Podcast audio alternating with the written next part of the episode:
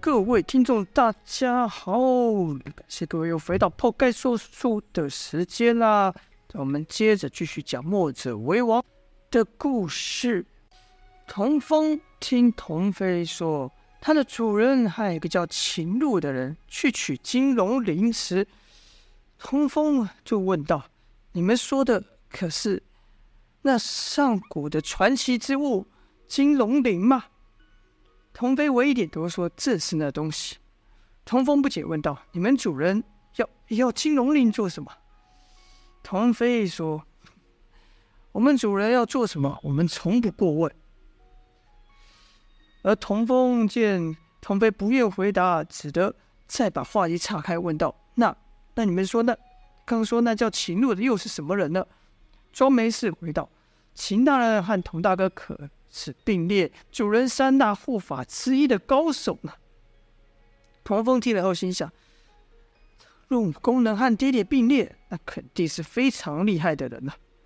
这时，童飞说道：“好了，你想要知道的事情你都知道，现在你打算怎么做呢？如果你想要走的话，我们也不会拦你的。”但没想到童风却说：“即便要走，也不是现在，我需要时间好好想一想这些事情。”而我们所做的事到底是对还是错？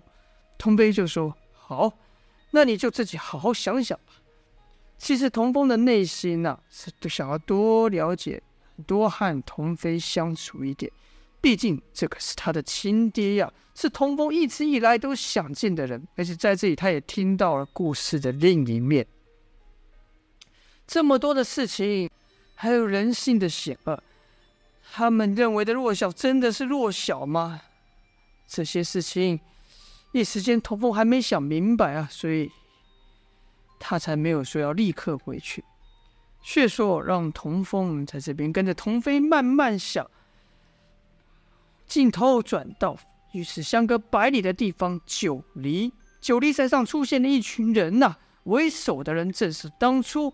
和童飞一起抢夺蓝眼泪的神秘少女，但此刻她身旁分站两人，一个是身材高大的女子，这个女子就是庄梅氏所说的三大护法之一秦露，而另一个人呢，就更让人稀奇了，因为她正是当初自告奋勇要去讨伐北林家族的江满红啊。此刻他在弯着身，闭着眼，不知道是重伤不醒，还是已经死了。这群人来势汹汹，赵天烈哪敢等闲视之？尤其是不久前才接连听到这件让他们匪夷所思的事情。据说神秘少女和秦鹿不是说要去找金龙鳞吗？怎么会来到九黎呢？要说清楚这件事，还得把事情往前说。让我们把事情往前一点。回到姚建轩、赵月华、李密和大牛，但应该说带着大牛回到九黎寨上的事情。看到他们回来，赵天烈等人自是要好好的问一下，这趟任务到底进行的如何了呢？哦，姚建轩等人自然就把发生的事情经过一次，说他们如何拿到蓝眼泪，如何进入招贤馆，又如何。被赵帅给夺走了蓝眼泪，如何又和吴一剑、吴一刀、唐亮等高手交手？听到这边呢、梁月英的脸色是越来越沉，说道：“简直是胡闹！无心山庄成名已久，里面是高手如云，尤其是那庄主吴一剑的功夫，号称天下第一剑。这次算没运气好，捡回一条小命。”赵月华则说。娘，那无意间才没你们说的厉害。依我看呐、他跟爹起来，跟爹比起来还差得远呢。姚继兴会观人脸色，他心想这件事可不能再说下去，就提到了，就赶忙换个话题，讲到了他们和冯继子和庄公子相遇的事情。一听到冯继子、庄公子两人的名字，在场众人都耳朵都竖起来了。毕竟和无心山庄相比，这道家三杰的名声更是响亮啊！尤其冯继子和随风子一样，都是神龙不见尾、神龙见首不见尾的传奇人物。论起辈分来，他们还可算是赵天烈与杨元玉的大师伯呢。这一段呢，就由姚建轩主讲了，说冯继子是如何对付无心山庄的高手。冯继子武功本来就高的神奇啊，再经过姚建轩的嘴说出来，那就更加玄乎了，简直简直是匪夷所思，难以想象，心上心旷神驰等等什么样的形容词都可以讲出来。在场都是练武之人啊，听得吴风继子。只出一招就把吴一剑、吴一刀两大当世应该说绝顶高手给败了，众人都恨不得希望能在当场啊看着江湖传说冯继子露上一手。听到此风，公孙丑忍不住问道：“冯继子都如此弱厉害了，那道家三杰之首庄公子的本事岂非能通天了吗？”就看姚建轩、赵月华两人相视一眼后，发出噗嗤一笑。公孙丑就奇怪。你们笑什么？难道我说错了？我把那庄公子的本领说小了？赵爱华说：“他他老人家本领确实不小，但只限于嘴上功夫。要比讲大道理，我看没人讲过他。但要论手下真功夫的话，他可就不行喽。”听赵赵这么一说，赵天烈等人齐问道：“什么？难道他不会武功？”姚建轩笑道：“正是。”公孙丑摇摇头说：“胡说胡说。”但庄公子既然身为三杰之首，怎么可能不会武功？赵天烈说：“师弟，这件事可真不能随便说啊！”就听赵月华说：“那庄师伯确实是一点武功都不会。”这下大家就更闷，更应该说更不相信，说怎么可能呢？一莫非肯定是有冯冯继子在，所以庄公子他才不需要动手。也可能是他已经出手，但速度快到我们这种凡夫俗子都没看到。一时间说什么都有，但就是没有人愿意相信庄公子不会武功这件事。这时，就听姚建军干咳了几声，嗯，说道：“庄师伯啊，说他以前是会武功的，也说过他以前武功确实很高，但是由于来找他挑战的人太多了，他觉得烦，于是就把武功给废了。”此话一出，众人哗然呐！要知道，要知道，道家三杰的武功是多少练武之人穷尽一辈子也不可能达到的目标，而这庄公子居然只觉得麻烦，说把武功废了就把武功废了。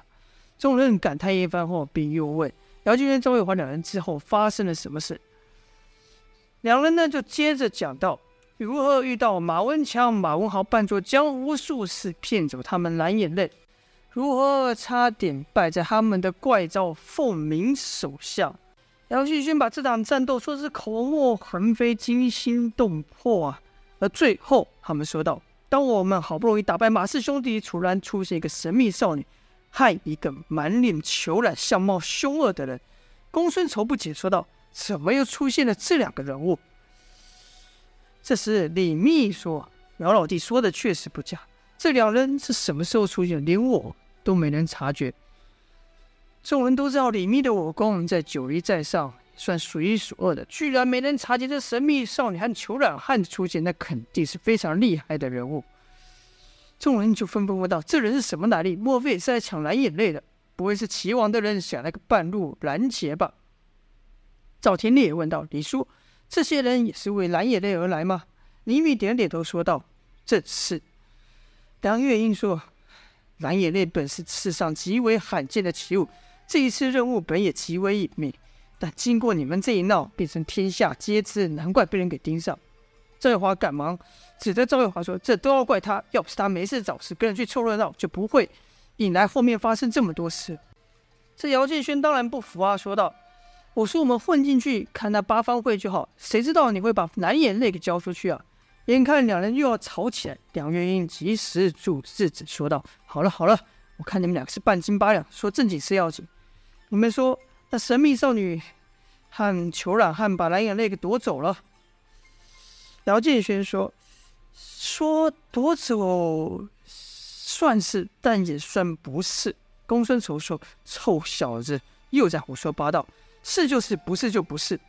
姚建轩说：“应该说蓝眼泪在那少女手中消失了。”此话一出，众人都觉得奇怪，说：“那蓝眼泪可是天下至宝之一，可是传奇的圣物啊！即便我神兵利器都难以毁坏，怎么可能说凭空消失呢？显然不信姚建元、赵月华所言。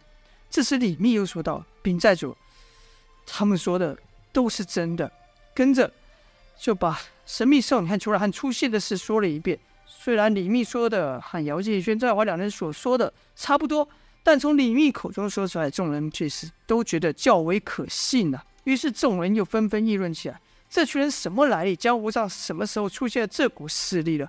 但讨论半天也没有结论呐、好了，这就是本章的内容啦。把它接到了，应该说童风的故事这边告一段落，我们再接着讲姚建轩这边的这一条线的故事。那九黎寨上还会发生什么事呢？就请各位期待啦。今天先说到这边，感谢各位的收听，下播。